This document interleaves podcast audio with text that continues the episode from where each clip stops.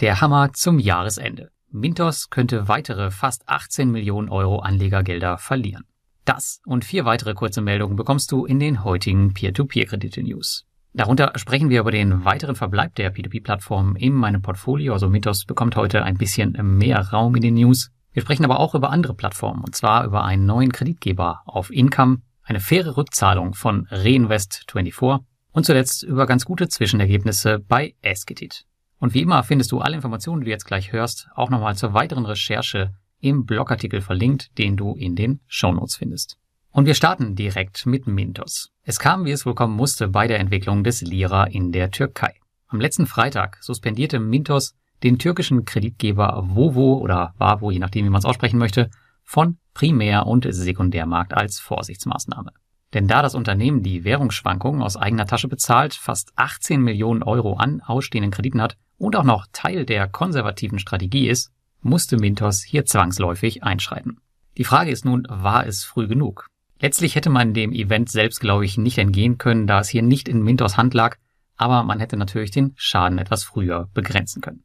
Aber es ist wie es ist. Es gibt nun drei Wege, wie es laufen kann. Erstens, Vovo kann die Rückstände bedienen und zahlt voll zurück.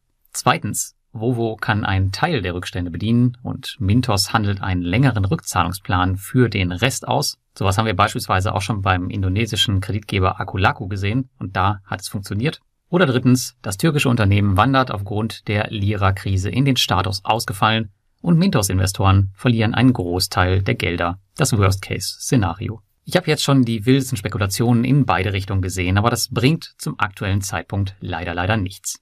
Wenn ihr jetzt einer der 41.000 Investoren seid, die dort investiert waren, dann bewahrt einfach die Ruhe und wartet auf weitere News. Es ist nun mal einfach Teil des Spiels.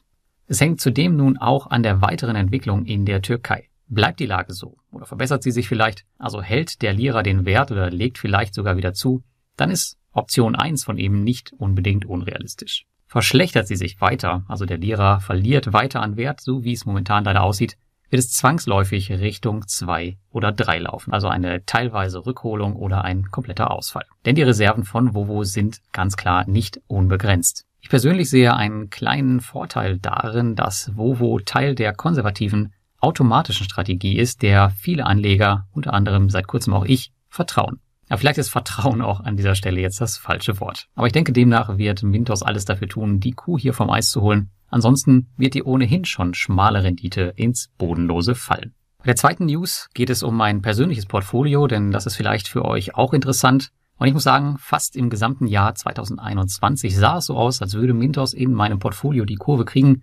Und durch den Switch auf die konservative Strategie in meinem Portfolio habe ich Ihnen zuletzt natürlich auch wieder mehr Spielraum übertragen. Denn wie ihr wisst, es gibt hauptsächlich zwei Anlegertypen auf Mintos. Die ersten sind diejenigen, die mehr aktiv unterwegs sind und beispielsweise für jeden Kreditgeber einzelne Autoinvests haben. Für die haben wir auch beispielsweise unser Rating entworfen. Kleine Werbung nebenbei, hier hat der Martin schon am 3. Dezember eine Meldung rausgeschickt und den Kreditgeber bei uns abgewertet. Also jeder, der da wirklich raus wollte, der hätte zu dem Zeitpunkt auf jeden Fall noch Möglichkeiten gehabt. Aber es gibt auch noch eine zweite Sorte von Anlegern und zu der gehöre ich. Das sind diejenigen, die komplett passiv unterwegs sind und eigentlich keinen Finger rühren. Durch meine Vernetzung in der P2P-Welt waren natürlich auch mir schon seit Monaten die Risiken in der Türkei bekannt, auch jetzt nicht nur durch das P2P-Investment. Ich habe hier aber bewusst nicht aktiv gegengesteuert, da dies nicht meinem Ansatz entspricht. Viele Community-Mitglieder haben jedoch aktiv ihre Anteile auf dem Zweitmarkt verkauft, was auch total okay ist. Bei meinem Anteil, den Mintos jedoch an meinem Gesamtportfolio hat, denke ich mir, entweder kriegt Mintos das alleine hin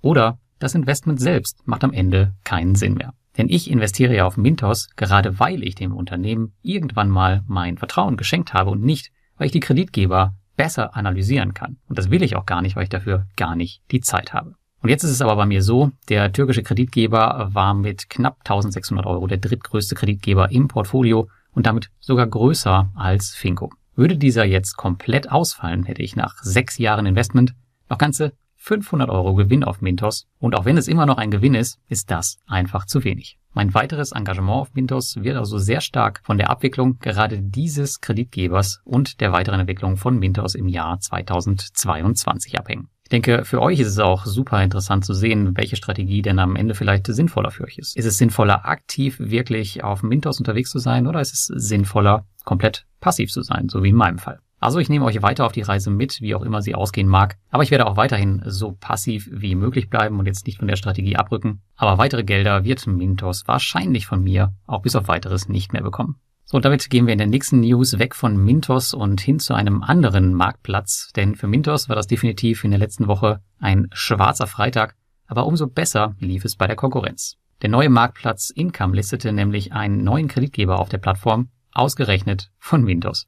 Es handelt sich dabei um Dana Rupia, die im P2P-Umfeld schon recht bekannt sind. Auf Income sind sie jedoch mit dem zusätzlichen Sicherheitsnetz des Cashflow-Buffers und des Junior Shares gelistet. Eine Technik, die wohl nun auch für Mintos immer interessanter werden sollte und die sie ja auch schon in ähnlicher Form bei sich eingeführt haben, aber leider zu spät für die Krise in der Türkei.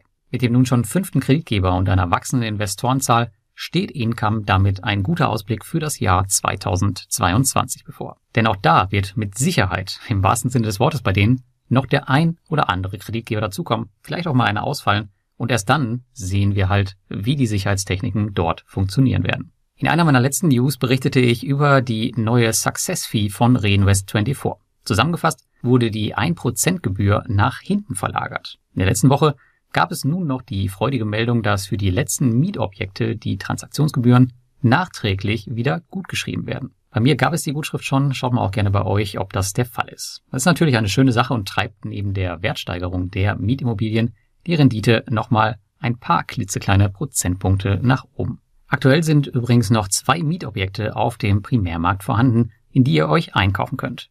Zum einen die dritte Einheit des Gebäudes in Eberswalde, welches renoviert werden soll, und das Bürogebäude in Tallinn. Seit kurzem gibt es auf dem Blog übrigens auch ein Tutorial für Reinvest24, wo ich euch die Plattform nochmal im Detail erkläre. Wenn ihr jetzt nach Mintos keinen Bock mehr auf Konsumkredite habt, dann wäre Reinvest24 vielleicht auch eine weitere Alternative für euch. Ich verlinke euch das Tutorial auch mal in den Show Notes.